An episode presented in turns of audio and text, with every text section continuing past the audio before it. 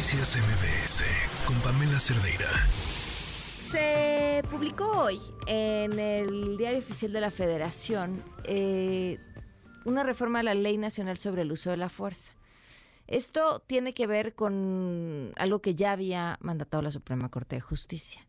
Pero antes de entrar así en la textura y el fondo del asunto, exactamente a qué se refiere y esto qué, qué, tiene que ver o qué implicaciones tiene en la vida diaria de ustedes, nosotros, de todos los que estamos escuchando y haciendo este espacio. Raúl Benítez Manaut, investigador de la UNAM en la línea. ¿Cómo estás? Muchas gracias por acompañarnos, Raúl. Pamela, buenas tardes. ¿Cómo están? Saludos a la audiencia. Bien, gracias. ¿A qué se refiere esto? Bueno, mira, hay que entrar primero en detalles de lo que es la Ley Nacional del Uso de la Fuerza Pública. Es una polémica. El presidente López Obrador mandó una propuesta que fue publicada también en el diario oficial el 27 de mayo de 2009 y después, tres años después, eh, este, el 8 de abril del 2022, la Suprema Corte de Justicia declaró inválidos un paquete de artículos, no toda la ley. Pues ahora es la recuperación de artículos revisados de aquella vieja ley eh, bueno, ni tan vieja, tiene, desde el 2019, tiene cuatro años. Este, pero se sienten como 20. Sí, pero esta ley es una herencia de más de ocho o nueve propuestas que vienen desde fines del, del siglo XX, vamos a decirlo así. Desde el año 96 hay propuestas para ley federal del uso de la fuerza pública este y luego ley nacional y tiene que ver con las dificultades para la, la fuerza pública, entiéndase, en el nivel federal, Ejército y Marina y hasta que existió la Policía Federal, pues también la Policía Federal, y luego las fuerzas estatales, policíacas y las fuerzas municipales. Es muy difícil poner en acuerdo estos tres niveles, primero porque las municipales son las principales para detener los delitos comunes y corrientes, pero tienen sus propios, cada municipio tiene sus propios reglamentos, muchas veces se parecen, muchas veces no, los policías tienen muy poca capacitación, no saben nada de, esto de la rendición de cuentas y los derechos humanos, y aquí lo que se habla es pues este que tienen que respetarse los derechos humanos, tiene que haber una rendición de cuentas, o sea que cada policía o militar que haga un acto donde haya un uso de la fuerza, fuerza letal o no letal, que se haga la fuerza pública, tiene que haber un informe, que se sepa qué pasó y sobre quién este actuó, y luego que tiene que haber proporcionalidad y la medición del riesgo, ¿qué quiere decir eso? Que si tú ves un delincuente que está robando sin arma, pues tienes que ser moderado y tratar de detenerlo sin violencia y luego ahí va gradualizándose esto, pero es muy complicado y esto siempre ha tenido problemas. Yo creo que el presidente lo que quiere dejar es una ley pues para la herencia del futuro y que la Suprema Corte de Justicia no la vuelva a objetar.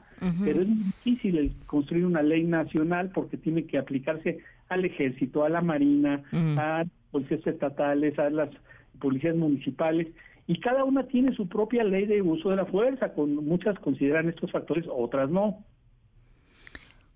¿Cuál es más laxa? ¿O qué generalmente es más laxo? Bueno, tendría que ser la, la, federal, ¿no? Porque a partir de... porque no podrían contradecirla las, las, las estatales.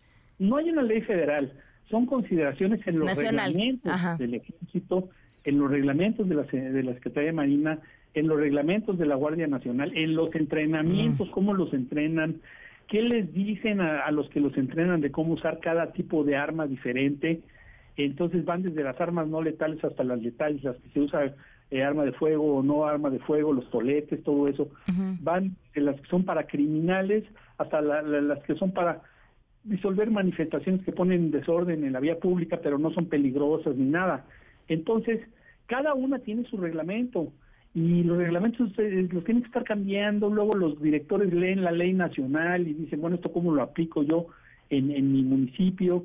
Este, lo que tiene más coherencia pues son obviamente las de las Fuerzas Armadas, pero esas se refieren básicamente al uso de la, la fuerza este, con armas, con fusiles, con, eh, ni siquiera con pistolas, con fusiles, con armas de fuego. ¿no? Las cosas ya van gradualizándose y es más difícil de aplicar, porque no es lo mismo decir se violó derecho humano y le pegué sin arma de fuego a un ratero y el ratero se quejó de violencia de sus derechos humanos, entonces tiene que ir a una, denuncia al Ministerio Público en un pueblo a este, un enfrentamiento entre crimen organizado y el ejército. El ejército ya habla de la proporcionalidad del nivel de riesgo y se autoasigna este pues poder usar el arma de fuego, pero luego vienen los cuestionamientos si hay si hay muertos, si no hay muertos y todo eso de que eh, tienen que hacer un reporte y luego los reportes los cambian para no perjudicar al soldado que hizo eso o al oficial que hizo eso.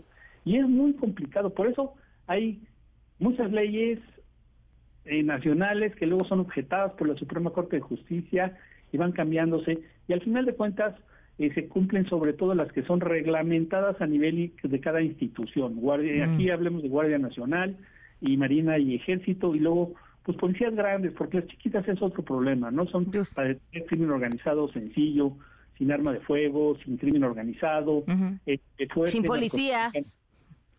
Sí, los policías en muchos en muchas poblaciones pues, están muy mal entrenados, tienen poco salario, etcétera, ¿no? Entonces aquí una cosa es para el ejército, para la marina y la guardia y otra cosa son los policías de municipios medianos y chicos, son son cosas que los directores ni entienden lo que les están diciendo cuando dice uso proporcional de la fuerza. ¿Qué es eso, no? Claro. Y entonces, ¿en qué, desde tu perspectiva, en qué va a acabar todo esto? Bueno, va a acabar es que en tratar de superar la sentencia negativa de la Suprema Corte de Justicia del 22, que sea vigente la ley y heredar una ley que no sea objetada a nivel federal por la Suprema Corte y que sea aplicable pues para la Guardia Nacional, para el Ejército, para la Marina y que no haya eh, eh, elementos que digan hubo eh, ilegalidad, no hubo proporcionalidad, están violando derechos humanos o no están violando derechos humanos. Todo eso son juicios de valor que hacen los jueces, los ministerios públicos. Claro. Pues Raúl, te agradezco mucho que nos hayas acompañado. Pues saludos a toda tu audiencia. Noticias MBS con Pamela Cerdeira.